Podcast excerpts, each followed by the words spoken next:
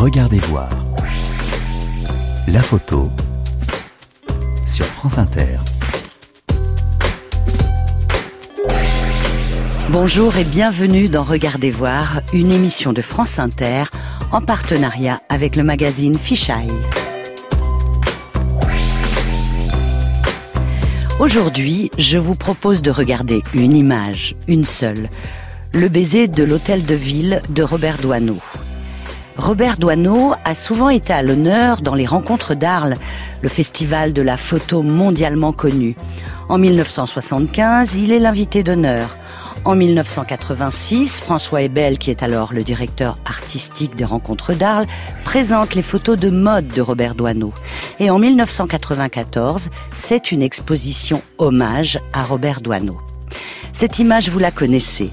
Un couple, un homme et une femme, marchent et s'embrassent tendrement. On aperçoit au fond l'hôtel de ville, la mairie de Paris. Au premier plan, sur la gauche, l'épaule d'un homme assis sans doute à une terrasse de café, puisqu'on voit l'arrondi d'une table. À droite, la silhouette coupée d'un homme au chapeau qui marche. Au centre, les deux amoureux sur le trottoir. L'homme se penche vers elle pour un baiser fougueux. C'est l'hiver, il a une écharpe, un manteau. Elle, elle a la tête légèrement penchée en arrière. On ne voit pas clairement leur visage. Près d'eux, les passants, un homme au béret et au nœud de cravate bien serré, une femme qui semble avoir vu le photographe, et deux voitures dans la circulation qui semble fluide. On est en 1950. Pourquoi et comment cette image est devenue si célèbre? C'est ce que vous allez découvrir avec cette histoire écrite par Jean-Christophe Bécher. Ensuite, je recevrai deux invités. Fabienne Pavia, fondatrice et directrice de la maison d'édition Le Bec en l'air, qui édite des livres de photographie, et Kalel Coven, photographe. Avec eux, nous parlerons du droit à l'image et de la photographie de rue en 2019. Regardez voir. Brigitte Patient sur France Inter.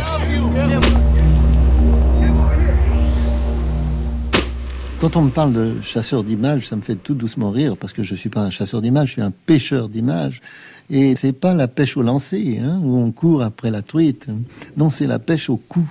Mais les... moi, il n'y a aucun mérite. Hein, il suffit d'être là, être là. «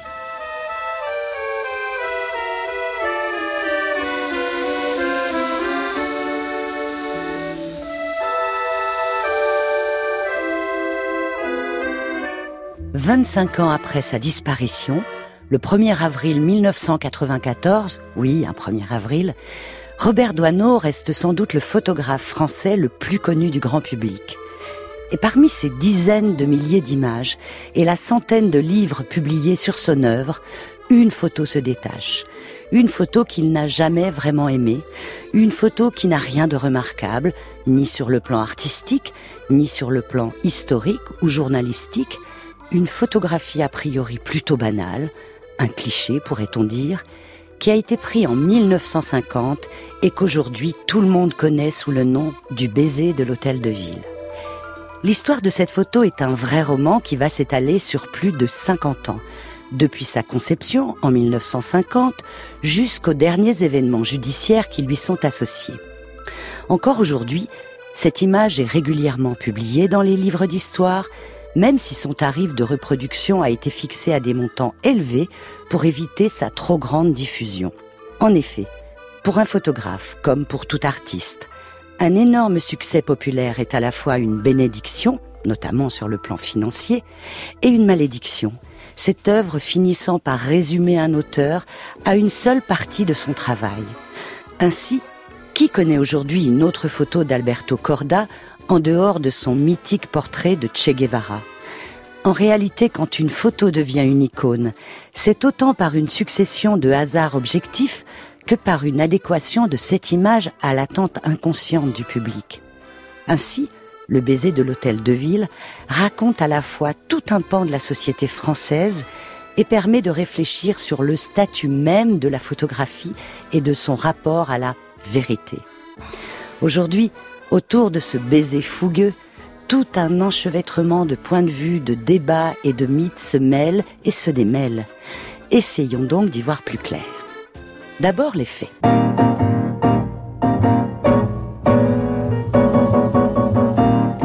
Nous sommes à Paris. dans l'après-guerre.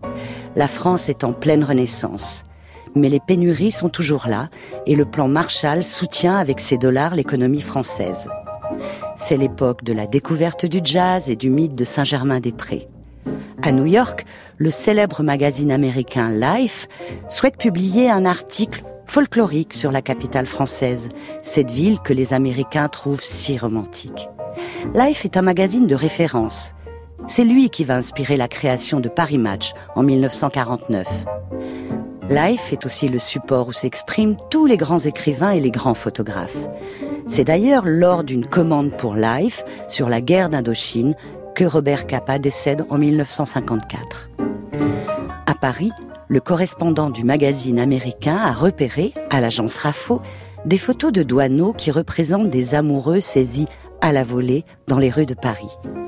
Ce thème fait en effet partie des ensembles thématiques que Robert Doisneau a conçus et déposés dans les archives de l'agence. En 1950, RAFO est une des plus importantes structures photographiques. Créée avant-guerre par Charles Radeau, RAFO signifie donc rat de radeau et faux de photographie. L'agence redémarre en 1946 sous l'impulsion de Raymond Grosset, alors que Charles Radeau s'est exilé à New York.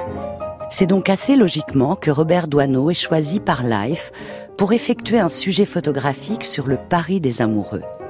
Le cahier des charges est clair réaliser une balade visuelle au cœur de Paris en suivant des couples de jeunes amoureux en train de s'embrasser.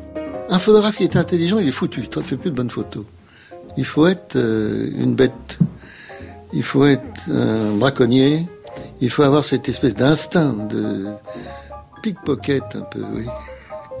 Et puis aussi ce truc qui, qui fait que l'on aime brusquement le moment que l'on vit.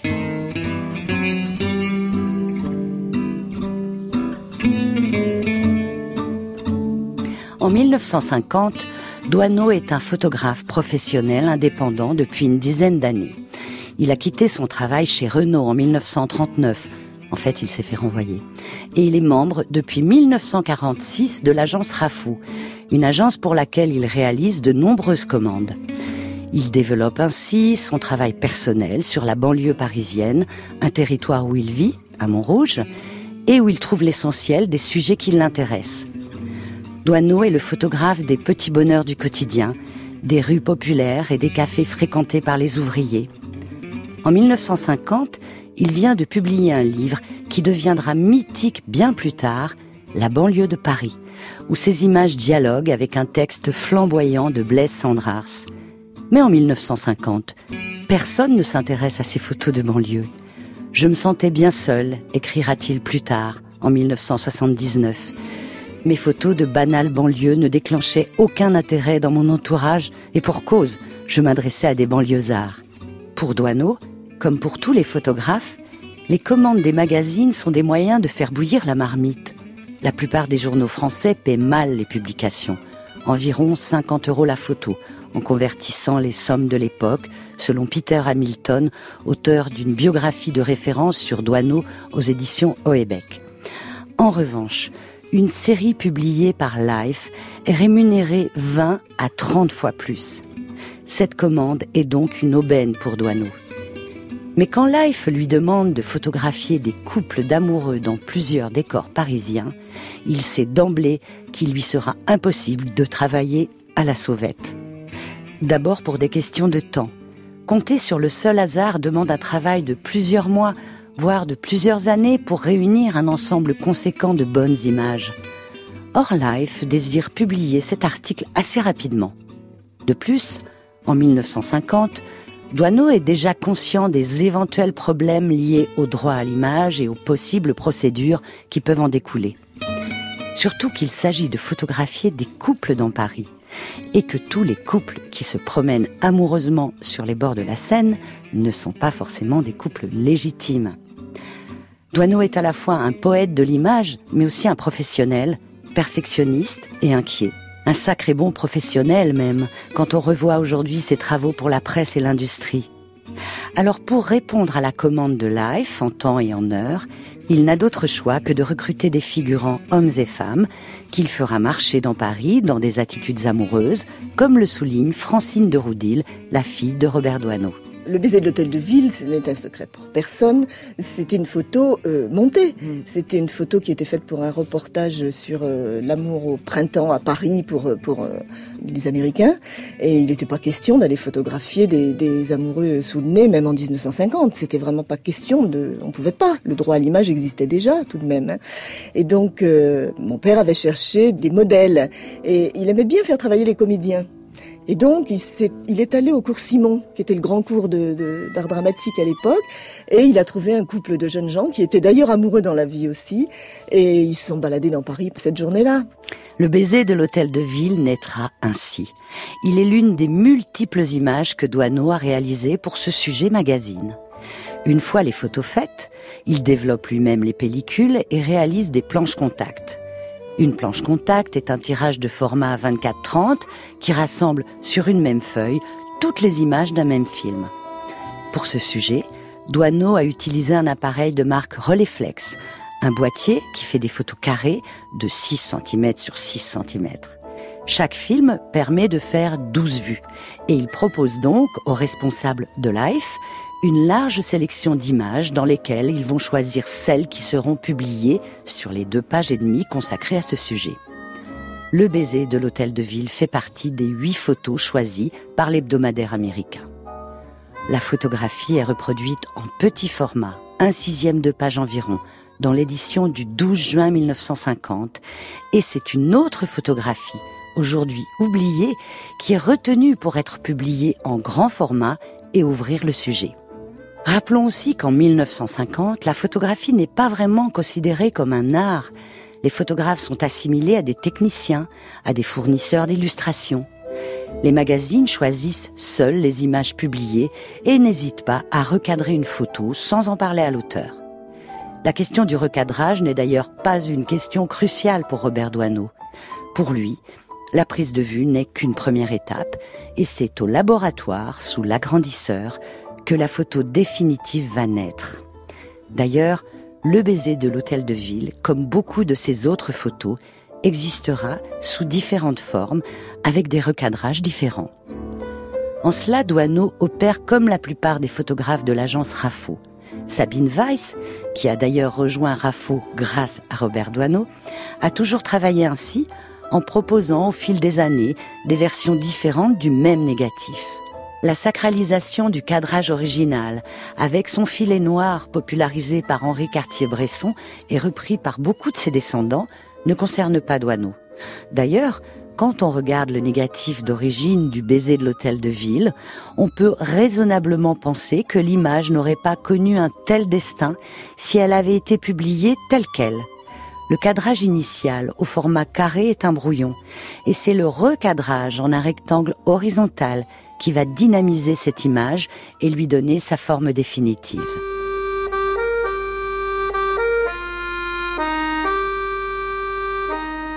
Après sa publication dans Life, l'image est archivée à l'agence RAFO et le négatif rejoint l'atelier de Montrouge où Douaneau conserve tous ses originaux avec son système d'archivage.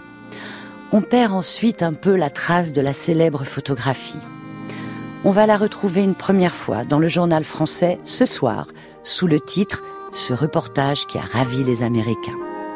Elle va ensuite réapparaître en 1979, magnifiquement imprimée, dans la monographie en héliogravure concoctée par les éditions Contre-jour. Le livre s'appelle Trois secondes d'éternité.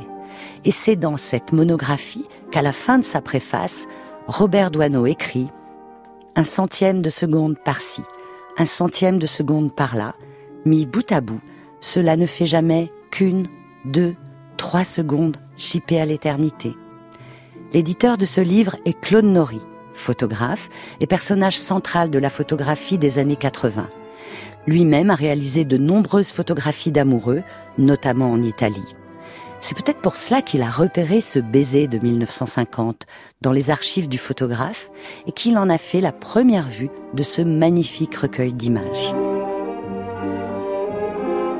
Tout va basculer en 1986, quand Victor Frances, directeur artistique des éditions du désastre, arrive chez Raffo avec la volonté d'éditer un poster avec cette photo.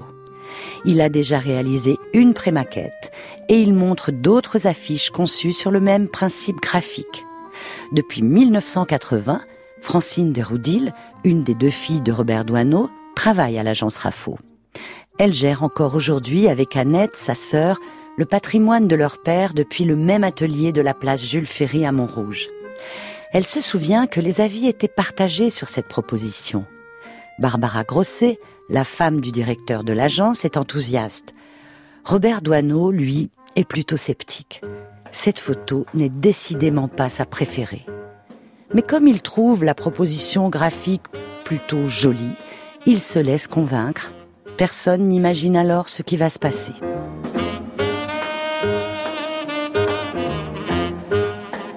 Dès la sortie de l'affiche, c'est le raz-de-marée. Les courriers affluent chez Raffo. Des dizaines de personnes se reconnaissent dans ce couple d'amoureux de 1950 où les visages sont en partie cachés. Cet anonymat est certainement une des clés pour comprendre la popularité de cette photo. Chacun peut se projeter dans cette vision heureuse. Le succès dépasse toutes les prévisions. Plus de 500 000 ventes du poster sont comptabilisées des cartes postales sont éditées, des reproductions sur tous les supports imaginables vont se succéder. Cette image de commande, publiée en un sixième de page en 1950, devient non seulement la photo la plus connue de Robert Doisneau, mais aussi l'icône qui consacre définitivement l'image romantique de Paris. L'histoire est alors belle et pourrait s'arrêter là. En réalité, elle ne fait que commencer.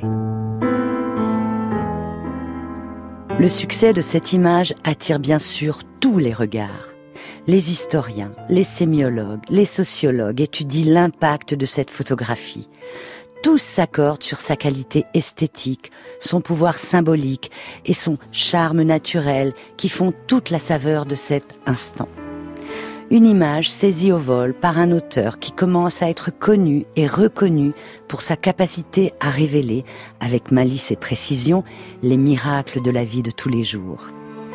Tout concourt à faire croire à l'origine accidentelle de ce hasard chippé dans le quotidien, et notamment ce flou qui enveloppe l'image. En technique photographique, on appelle cela un filet il s'agit de suivre avec son appareil photo une action en mouvement, tel un travelling de cinéma. Pour le grand public, le flou crée paradoxalement le sentiment de vérité. Si c'est flou, c'est que ce n'est pas posé. Le flou, c'est le naturel opposé à l'artifice de la pose. Les paparazzi, dans un autre contexte, à l'opposé de Douaneau, ont d'ailleurs souvent utilisé cet artifice pour faire croire qu'ils avaient volé leurs images à l'intimité vraie des stars qui, en réalité, négociaient avec eux ces fausses coupes. Faut pas chercher trop à savoir comment ça a été pris. C'est-à-dire que ces gens-là sont embrassés une fois et je les ai ratés. J'ai couru après eux, ils ont refait avec plaisir le même geste. Mais c'est ça. Idéalement, c'est ça. C'est-à-dire qu'à ce moment-là, par miracle, il y a eu trois autres personnages. Qui, il y a un homme avec un béret basque, il y a un homme de dos. Tout ça, c'est une harmonie fulgurante qui est arrêtée. Et c'est difficile. Et c'est un moment de bonheur qui ne se reproduit pas souvent. Dans le baiser de l'hôtel de ville, il y a aussi effectivement à l'arrière-plan, derrière les amoureux, cet homme au béret qui symbolise si bien le français moyen. Il ressemble au personnage que l'on voit dans les films évoquant la Seconde Guerre mondiale. Cet homme au béret est le second rôle de ce petit scénario. Lui, il passe là vraiment par hasard, et il sera d'ailleurs le premier à se faire connaître. Devenu avocat, il réside à Montréal, au Canada, et envoie gentiment à Douaneau une photo de lui tenant le poster à la main. Dans le Paris des républiques, l'accordéon nostalgique a semé bien des musiques dont il reste des échos. Dans nos cœurs, y a des rengaines dont les rimes incertaines se prenaient pour du Verlaine, du Bruant ou du Carpeau. Le chanteur des rues qui brame, à votre bon cœur, messieurs, dames, Paris sera toujours Paname, et tout ça ne vaut pas l'amour. Lorsque les télés s'allument, pauvre fantôme des brumes, s'en revient succès posthume, nous hanter au fond des cours. Et allez donc, envoie la ritournelle de la chanson gnangnan et chauvine et vieux jeu.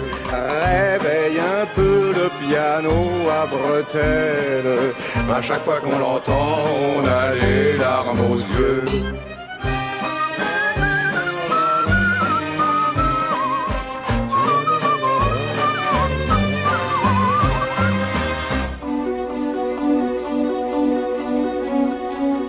En 1992, un couple, les Lavergne, affirme être les amants de l'hôtel de ville.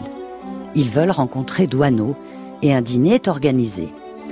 Depuis de nombreuses années, Robert Douaneau croise régulièrement des gens qui se reconnaissent sur ses photos, ce qui est assez logique, car depuis plus de 40 ans, il a photographié plusieurs centaines de Parisiens.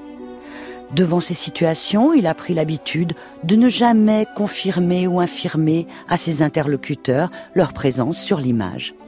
La plupart du temps d'ailleurs, il ne peut pas savoir vraiment qui est sur son image. Et si cela leur fait plaisir d'être sur une de ces photos, pourquoi les détromper?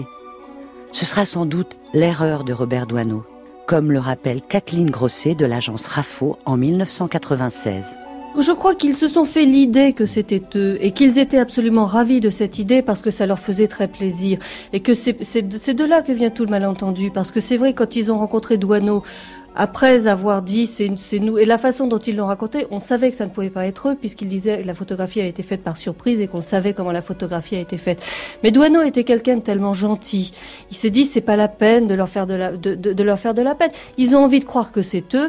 On leur dit vous savez il y a beaucoup de monde qui sont connus. Ils insistent. Ça leur fait plaisir de croire que c'est eux. Laissons-les croire.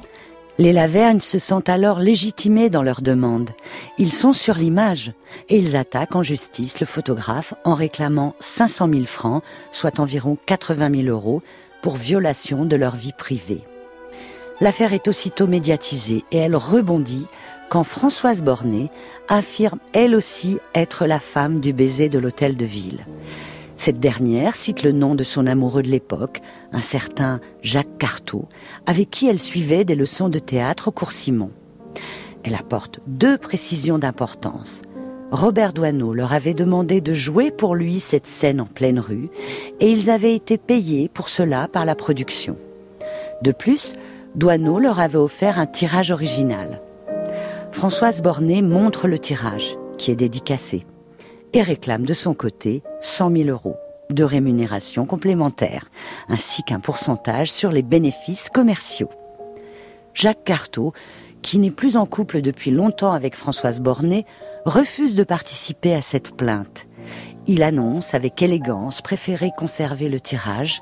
Il ne veut pas transformer sa belle histoire d'amour de 1950 en une affaire commerciale. Il ajoute même une phrase pleine de bon sens être payé pour embrasser la femme que l'on aime, le rêve à l'état pur.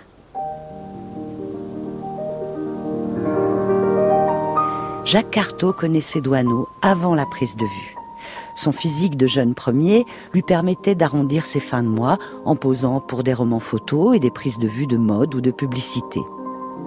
Sur la photo, son profil et sa coiffure évoquent aussi l'allure de Gérard Philippe, et cette analogie participe certainement au succès de l'image et au désir d'identification de nombreux hommes.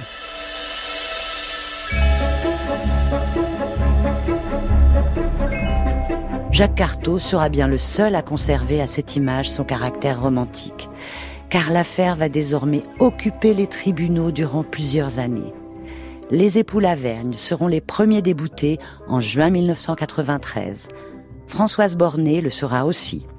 Bien que sa participation à la photo soit reconnue, sa position sur le cliché la rend méconnaissable. Elle ne peut donc pas se prévaloir d'un droit à l'image. Les époux Lavergne font appel et perdent de nouveau en décembre 1996. Ils persévèrent et vont en cassation, mais le 16 mars 1999, la première chambre civile de la Cour de cassation rejette définitivement le pourvoi des époux Lavergne. De son côté, Françoise Bornet a choisi une option plus artistique et moins judiciaire. Elle met en vente le tirage original que lui avait remis Robert Doisneau. Il est signé par elle et par Doisneau. Et le 25 avril 2005, il est adjugé 185 000 euros chez Arcurial à Paris. Sa mise à prix avait été fixée à 10 000 euros, près de 19 fois moins Preuve éclatante que le baiser de l'hôtel de ville n'est décidément pas une photo comme les autres. On écoute Françoise Bornet. Bah, à l'époque, j'étais vraiment une apprentie comédienne. Je faisais chic. Alors, Monsieur Douaneau est très connu. C'était pour euh, justement pour euh, Life. C'était un reportage qu'il faisait sur les amoureux de Paris. Et euh, bah, je me suis dit, mon Dieu, quelle chance d'être choisi. Mais il nous a choisis parce qu'il nous voyait nous embrasser comme des, des vrais amoureux que nous étions. Il a trouvé ça touchant et charmant et il nous a dit est-ce que vous auriez la gentillesse de recommencer devant mon objectif? On a dit oui.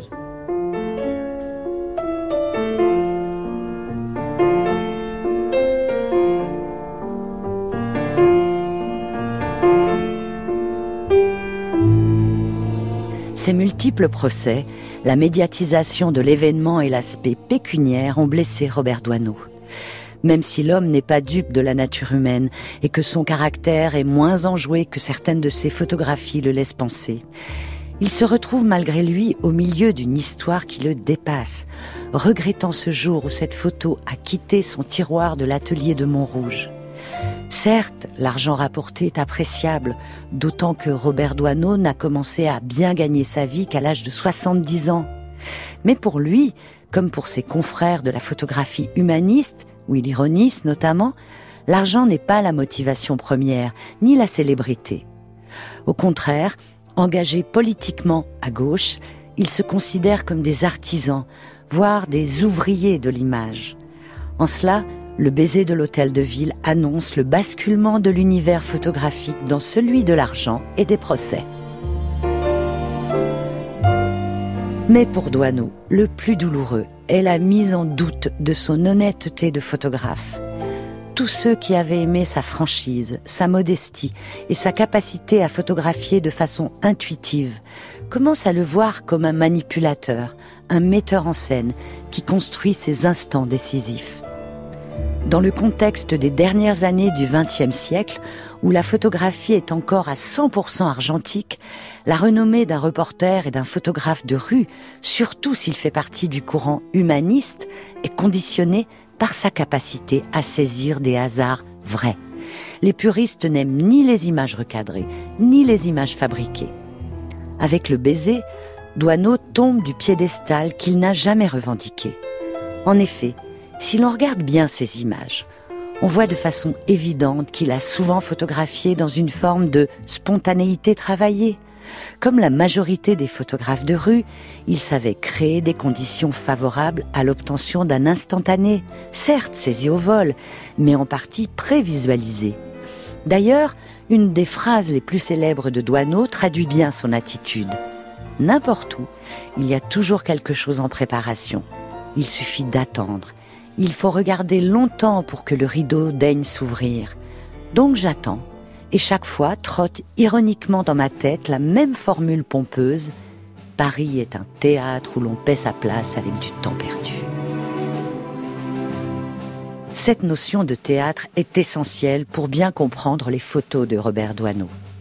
Il n'est pas un chasseur d'images, mais un pêcheur d'images qui choisit précisément le lieu où il va placer sa canne à pêche et où il va essayer d'attirer, si nécessaire, ces poissons que sont les passants. C'est pourquoi, objectivement, on peut considérer le baiser de l'hôtel de ville comme un instantané saisi à la volée. Même Henri Cartier-Bresson, qui n'était pas le moins intransigeant des juges, parle de ce baiser comme d'une image à la sauvette. En effet, si a bien demandé à Jacques Carteau et à Françoise Bornet de jouer aux amoureux dans Paris, il a non seulement choisi de vrais amoureux, mais il leur a aussi laissé une liberté d'action complète. C'est lui, avec son relais flex, qui a choisi l'angle de prise de vue. C'est lui qui a déterminé la distance. C'est lui qui s'est sans doute assis à la terrasse du café afin de conserver les perspectives droites. C'est lui qui a déclenché à ce moment-là, avec ce cadrage-là et cette vitesse semi-rapide, sans doute autour du 1 soixantième de seconde, en faisant un léger travelling avec son appareil. C'est aussi lui qui façonne sous l'agrandisseur le recadrage qui donne son identité à cette image. Bref, dans cette affaire, tous les procès faits à Douaneau, qu'ils soient d'ordre judiciaire ou photographique, sont finalement de peu d'importance. Et aujourd'hui, à l'heure du numérique où la majorité des photographies sont souvent des images mises en scène ou retouchées, plus personne ne s'offusquerait de ce vrai faux instantané de 1950. À l'évidence, l'image du baiser n'est pas la meilleure photo de Douaneau, mais elle n'est pas non plus une tâche dans son parcours. L'histoire de l'art est pleine d'œuvres qui ont connu du succès par effraction.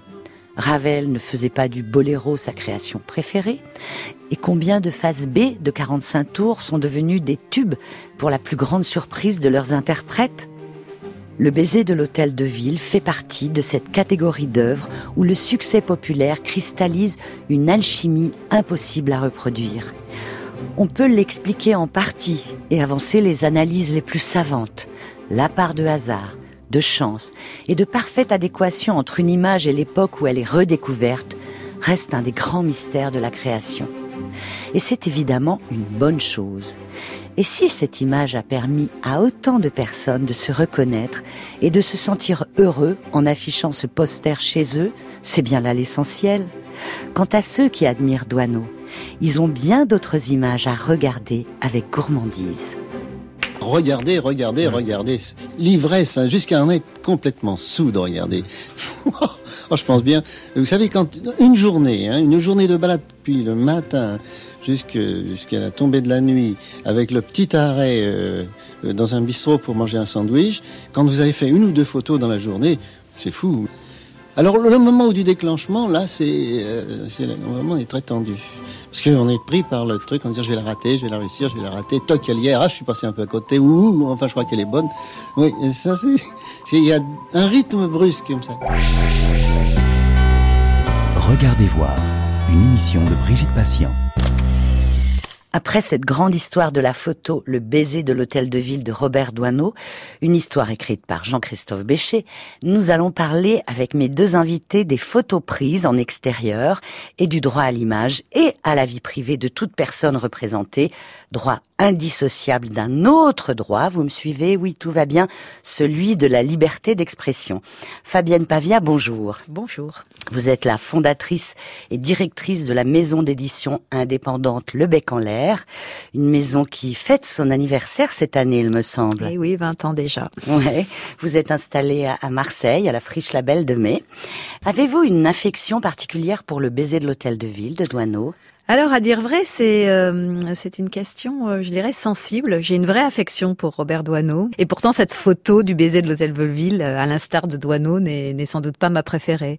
Je suis d'accord avec Doisneau. C'est sans doute pas sa meilleure photo, mais, mais elle est ce qu'elle est et elle nous réunit aujourd'hui. Je me tourne vers mon autre invité, Kalel Coven. Bonjour. Bonjour. Vous êtes photographe professionnel depuis huit ans. Avant, vous étiez aussi photographe, mais à côté d'autres euh, travaux. Ça. Vous avez 39 ans. Ouais. Et vous avez, vous aussi, un petit mot euh, à dire sur cette photo dont on parle aujourd'hui dans Regardez voir? Ouais, ouais, c'est une photo qui me touche particulièrement, surtout parce que euh, je suis assez romantique moi-même. Donc ça fait appel peut-être à ce côté un petit peu fleur, fleur bleue.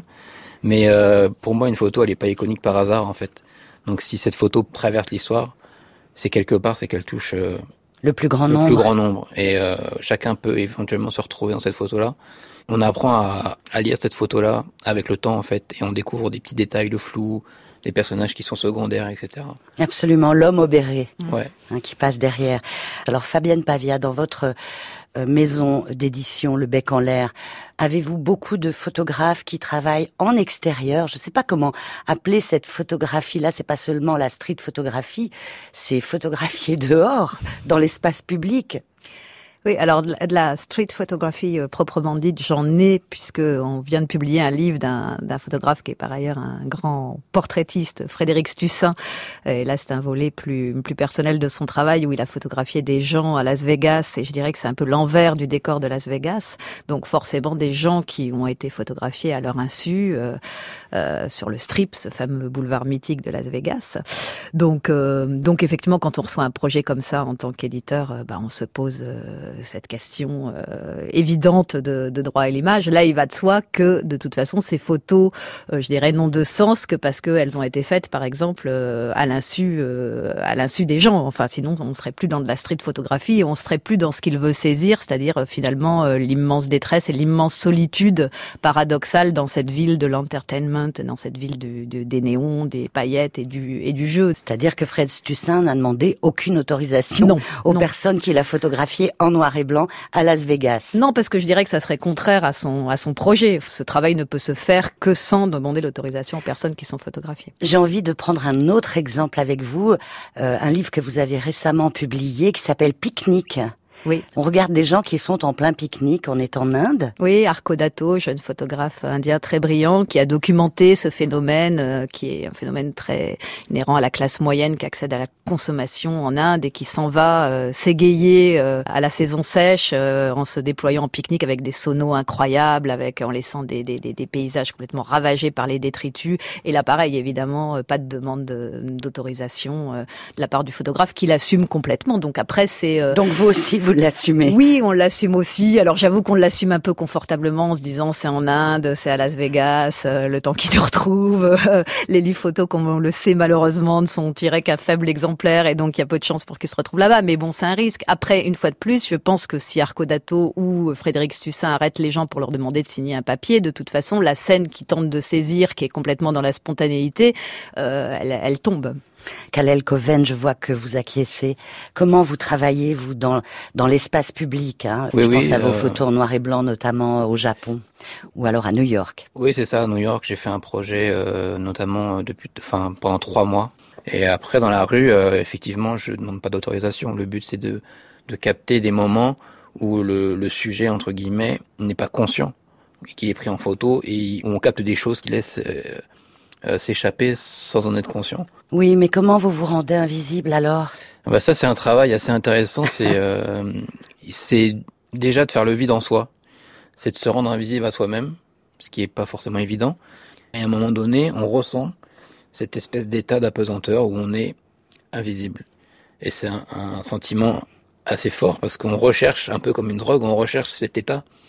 On peut éventuellement mettre le mot inspiration dessus, quand on est inspiré, on est hors de soi et puis ça coule. Un écrivain peut, je pense, dire la même chose. Et euh, la photo de rue permet ça. On est seul avec nous-mêmes et seul avec les autres. Et du coup, c'est le moment qui prime, c'est l'émotion qui vient comme ça de manière instinctive qui prend le pas en fait. Kalel Coven, quand on va sur votre site, on apprend par exemple que vous travaillez entre autres à l'iPhone. Oui, au début euh, j'avais acheté un, un, appareil réflexe assez gros et dans la rue j'avais du mal à faire de la photo de rue en fait. Je me cachais derrière les vitres, euh, derrière les reflets pour pas me faire voir. Et en fait, euh, au bout d'un moment, j'avais un peu de mal à passer au-dessus, aller plus proche des gens, etc. Et donc euh, je suis passé à l'iPhone où j'ai pendant un moment travaillé dans Paris, le train de banlieue, arrivé sur Paris, intramuros, etc. La vie quotidienne. Et l'iPhone m'a permis de m'approcher des gens et de d'avoir des, des photos différentes de ce que je faisais avant. Je voudrais savoir quelles sont vos références en matière de grands photographes de rue, si l'on peut dire ainsi, ou des photographes qui ont travaillé. Évidemment, on pense à tous ces humanistes qui ne se posaient pas de questions quand même. Euh, Willy Ronis, Bouba, Douaneau, tous ceux qui étaient dans la rue et qui faisaient des photographies. Il y a cela, et puis après les autres qui ont plus particulièrement axé leur travail avec euh, la matière euh, de ces carrefours, de ces passages piétons, de ces rues. Euh, moi, la, la, première référence qui m'a vraiment influencé, qui m'a vraiment touché, c'était Soul Letter. Il utilisait aussi, bien sûr, les reflets euh, à travers les vitres, etc. Et après, avec le temps, euh, je suis plus allé vers euh, des photographes comme Bruce Davidson, qui a travaillé sur euh, la centième rue Est, un projet sur un quartier du Lower East Side où il, est, il allait avec sa chambre tous les jours dans la rue. Vous voulez dire la chambre avec le trépied? Ouais, ouais. Alors là, on ne passe pas inaperçu, effectivement. On passe pas inaperçu, mais c'est un outil très important. C'est un outil important. Pour le coup, parce que les gens viennent, posent des questions, et du coup, on commence à rentrer à parler. Ah oui, très bien, c'est un autre rapport, bien ouais, sûr. Ouais, ouais. Et du coup, après, il est rentré chez les gens, en fait. La rue comme matière première. Et Ouais. vous, Fabienne Pavia? Outre les outre les noms qu'a qu'a cité Kalel, je dirais euh, je dirais Harry Callahan euh, évidemment. Enfin, je dirais tous les Américains qui ont pratiqué la photo de rue, mais particulièrement Callahan. Et là où je le trouve vraiment très fort, c'est que j'ai vu euh, récemment à Aix-en-Provence au musée Granet euh, une exposition avec des photos de rue qu'il avait faites à Aix-en-Provence. Et, euh, et avant d'y aller, j'étais assez curieuse en me disant est-ce que euh, du coup l'architecture d'une ville euh, méridionale en France euh, années 50 aura la même magie que les rues américaines? Bah, je dirais oui. Et, Oui. et, et c'est là, euh, voilà, c'est là pour moi la, la, la marque du grand qu'il est, c'est-à-dire cette capacité à, à jouer sur les contrastes, sur l'ombre et la lumière, à, à saisir euh, exactement le, le, le personnage au moment où il faut qu'il passe. Euh, non seulement il y a cette précision géométrique, mais il y a aussi cette précision, euh, voilà, spatiale, cette précision dans la lumière. euh, et euh, et c'est des photos qui, euh, ouais, qui inspirent une sorte de, de, de respect là face à un sentiment de, de justesse de l'image, quoi. Alors, avec ces références-là, on peut aller sur le net et rechercher les images, euh, au moins de ces deux grands photographes-là que vous venez de citer. On parle euh, du droit à l'image. C'est compliqué cette histoire, franchement. Hein. Alors, euh, quand on va sur le Code civil, à l'article 9, on lit ceci. Chacun a droit au respect de sa vie privée. Et puis, euh, ça part en fait de l'année 1803. Et puis ensuite, les lois sont modifiées. hein. On y apporte plein de, de règlements euh, qui s'ajoutent et qui s'ajoutent. Mais en tout cas, aujourd'hui, en 2019, c'est un vrai bazar, quoi. C'est-à-dire qu'on a l'impression que on ne peut plus quand on est photographe professionnel, bien sûr, travailler simplement dans la rue, comme on le faisait avant. Tout à l'heure, je parlais des photographes humanistes. Ils ne se posaient pas la question. Enfin, Douaneau a été bien sûr rattrapé justement par cette question. Mais c'est, c'est quand même un phénomène qui est assez nouveau, entre guillemets. Qu'en pensez-vous, Fabienne? Euh, oui, c'est un phénomène nouveau, même si maintenant on a un certain recul. C'est un phénomène qui est sans doute aussi exacerbé par les réseaux sociaux, évidemment par les influenceurs, évidemment par le flux d'images. À côté de ça, il y a effectivement l'article 9 du, du Code civil, mais il y a aussi, et tant mieux pour les, les photographes et les artistes et la culture et l'art en général, la loi du 7 juillet 2016 sur la, sur la liberté de création, euh, qui dit justement que le droit à l'image doit céder devant la liberté de- d'expression chaque fois que, euh, si je cite l'article exactement, chaque fois que l'exercice du premier aurait pour effet de faire arbitrairement obstacle à la liberté de recevoir ou de communiquer des idées qui s'expriment spécialement dans le travail d'un artiste. Donc tout est là. Comment qualifier euh, un travail photographique euh, d'œuvre d'art ou de travail artistique ou pas? Euh, Je pense que la subjectivité d'un juge, euh, elle s'exerce aussi euh, à cet endroit. Euh, pour moi, en tout cas en tant qu'éditrice, ce qui est clair, c'est d'une part de s'interroger sur, je pense, la, sin- la sincérité de la démarche de l'auteur. Et ça, c'est aussi, c'est pour ça que c'est toujours intéressant de d'apprendre à connaître un photographe avant de le publier. En tout cas, pour moi, c'est important. C'est aussi le, la dignité en fait des personnes. Est-ce que les personnes elles sont elles sont atteintes dans leur dignité dans les photos? Par exemple, pour parler de ce photographe indien, euh, même s'il y a de l'humour et parfois de la moquerie, euh, je sens une grande affection, une grande tendresse envers ses congénères qu'il photographie. En train de Euh, pique-niquer, voilà. bien sûr. Oui, Quand oui. Frédéric Stussin photographie dans la rue de Las Vegas, c'est pas pour dire que les Américains ou je sais pas trop quoi sont tous des crétins ou de saisir des scènes difficiles qui placeraient les gens dans une situation euh, complexe à montrer, même si une ouais. fois de plus il s'agit de, de- de révéler sociologiquement la solitude de ces gens. Donc voilà, c'est là où de toute façon on- il y a une brèche qui s'ouvre. Après, euh, ce que je vois arriver moi depuis quand même et notamment chez une génération plus jeune de photographes, mais mais quel cas par exemple avec une Jane Evelyn Atwood, photographe américaine qui photographie depuis longtemps et qui a toujours pris soin, mais justement elle est elle est américaine et qui a toujours pris soin peut-être même avant les Français de demander l'autorisation. Mais ce que je vois arriver maintenant quand même dans dans beaucoup de, de travaux où il y a des portraits de personnes photographiées, la plupart des jeunes photographes ont demandé des des, des, Des autorisations. Ouais, voilà. Oui. En fait, le problème se pose vraiment quand il y a publication dans un livre ou dans un magazine ou dans une exposition. C'est à ce moment-là. ouais. Oui, qu'une personne se reconnaît et considère que du coup cette photographie euh, porte préjudice à son image. Après, il faut pouvoir prouver euh, la nature même du, du préjudice. C'est vrai qu'il y a deux jurisprudences qui sont importantes en France.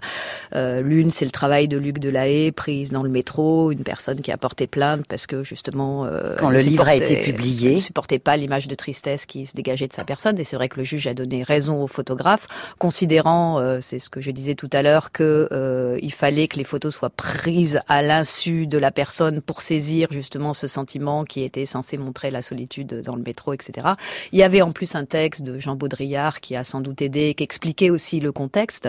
On a, euh, nous aussi, là récemment, une affaire au bec en l'air euh, qui n'est pas encore jugée, donc je, je, ne citerai pas de nom, mais en tout cas où, où on est euh, assigné pour un problème de droit à l'image. Et c'est vrai que ce qui, je pense, était important, et c'est très bien parce qu'on l'avait fait justement, c'était un texte où le photographe explique clairement le contexte dans lequel il a photographié des personnes, en l'occurrence là des enfants, dans une cité de banlieue où il est allé pendant cinq ans. Donc pense que ça aussi, le temps joue aussi beaucoup, c'est-à-dire montrer que il y a beaucoup de planches contact, euh, que du coup il y a un consentement, même s'il n'y a pas eu d'autorisation, il y a un consentement tacite en ce sens que c'est un travail qui s'est échelonné sur euh, là, là sur plusieurs années. Euh, je pense que c'est de nature aussi à, à, aller dans ce sens de la liberté de, de création, quoi. Et ce qui est important, oui, c'est ce que vous avez dit, c'est que la personne photographiée doit prouver le préjudice subi. Donc, euh, Oui, mais même dans l'autre jurisprudence qui est en fait euh, des, des, photos de François-Marie Bagné où il a photographié des gens euh, en situation de handicap mental, etc., où il n'y avait pas les autorisations pour tout le monde. Là encore, le, jugement a été rendu favorablement pour le pour Parlant de la libre création artistique. Hein, qui l'emportait sur le, le, droit à l'image, c'est cela. C'est un livre qui était paru en, en 2005 pour François-Marie Bagné. Ça ne vous est jamais arrivé d'être embêté avec non avec euh, des passants. Euh. Sûrement parce que je suis pas assez connu, c'est pour ça. Ah oui, c'est ça. Mais vous pensez, Fabienne ou Kalel Coven, Fabienne Pavia, que les gens qui portent plainte pensent qu'ils vont se faire énormément d'argent? Oui, moi je pense que, enfin, en tout cas nous dans notre, euh, voilà, dans, dans, dans, les rares fois où on a été confronté à ça, c'est clair que, alors après, nous évidemment, ça nous fait doucement sourire, nous autres éditeurs de, de, photos indépendants, parce que quand on connaît le tirage moyen d'un livre photo, les coûts de production, euh, qu'on se désole nous-mêmes de verser assez peu de droits d'auteur aux, photographes parce qu'on sait bien que c'est une économie fragile. Euh, donc derrière, euh, évidemment, ça, il y a quelque chose qui peut être assez douloureux à se voir, à se voir comme ça, accusé de se faire de l'argent sur le dos de quelqu'un, d'exploiter son image ou quelque chose comme ça. Après, il faut toujours essayer de l'entendre. Moi, j'essaie toujours de l'entendre. Et une fois de plus, là où je reste droite dans ma ligne, c'est de me dire, voilà, les, les, les photos telles qu'on les a publiées le texte, de la manière dont on a présenté le, le, le, travail, pour moi ne porte pas atteinte euh, à l'image, euh, en l'occurrence, de cet enfant qui s'est reconnu 30 ans plus tard sur des photos. D'abord, il n'est pas reconnaissable, euh, donc déjà, il faudra qu'il prouve que c'est bien lui. Et en plus, en aucun cas, ce travail ne, dit que je ne sais pas trop quoi, que c'est un petit voyou, bien ou, sûr. Ou, au contraire. Et il se trouve en plus qu'il y a un texte d'un écrivain qui, qui salue l'énergie et le et l'espoir que peuvent susciter ces, ces enfants. Voilà. Kalel Coven, vous sentez une agressivité dans la rue ou tout va bien quand vous faites des photos? Parce que c'est vrai qu'on est devenu un peu parano. Hein quand on voit quelqu'un avec un appareil photo, c'est vrai que le portable, ça passe plus discrètement. Mais on devient un peu tous comme ça, un peu à cran tendu avec cette histoire de... Qu'est-ce qu'il fait, lui? Il me regarde avec son appareil photo. C'est vrai qu'il y a une petite tension euh, un peu plus qu'avant. Et après, ça joue aussi sur le l'approche du photographe. Il y a des photographes, on peut citer euh, Bruce Gilden ou Mark Cohen, qui ont une approche assez, euh, je dirais pas agressive, mais euh, très frontale. Voilà, frontale, voilà. mais en tout cas, on peut voir, même avec cette attitude frontale, on peut euh, comprendre l'approche artistique et ce qu'il veut montrer, et on comprend l'intention artistique derrière. En tout cas, Kalel Coven, pour l'instant, euh, tout va bien pour vous. Vous n'avez pas encore publié de livre. Pour Donc vous ne risquez pas de vous retrouver dans les soucis liés au droit à l'image. Mais vous avez un site, on va mettre euh, les références sur la page Regardez voir. Et puis, Fabienne, je ne peux pas vous demander de citer tous les livres parus au bec en l'air. Parce que de la même façon, on peut aller sur votre site. Merci beaucoup à tous les deux. Au revoir. Merci.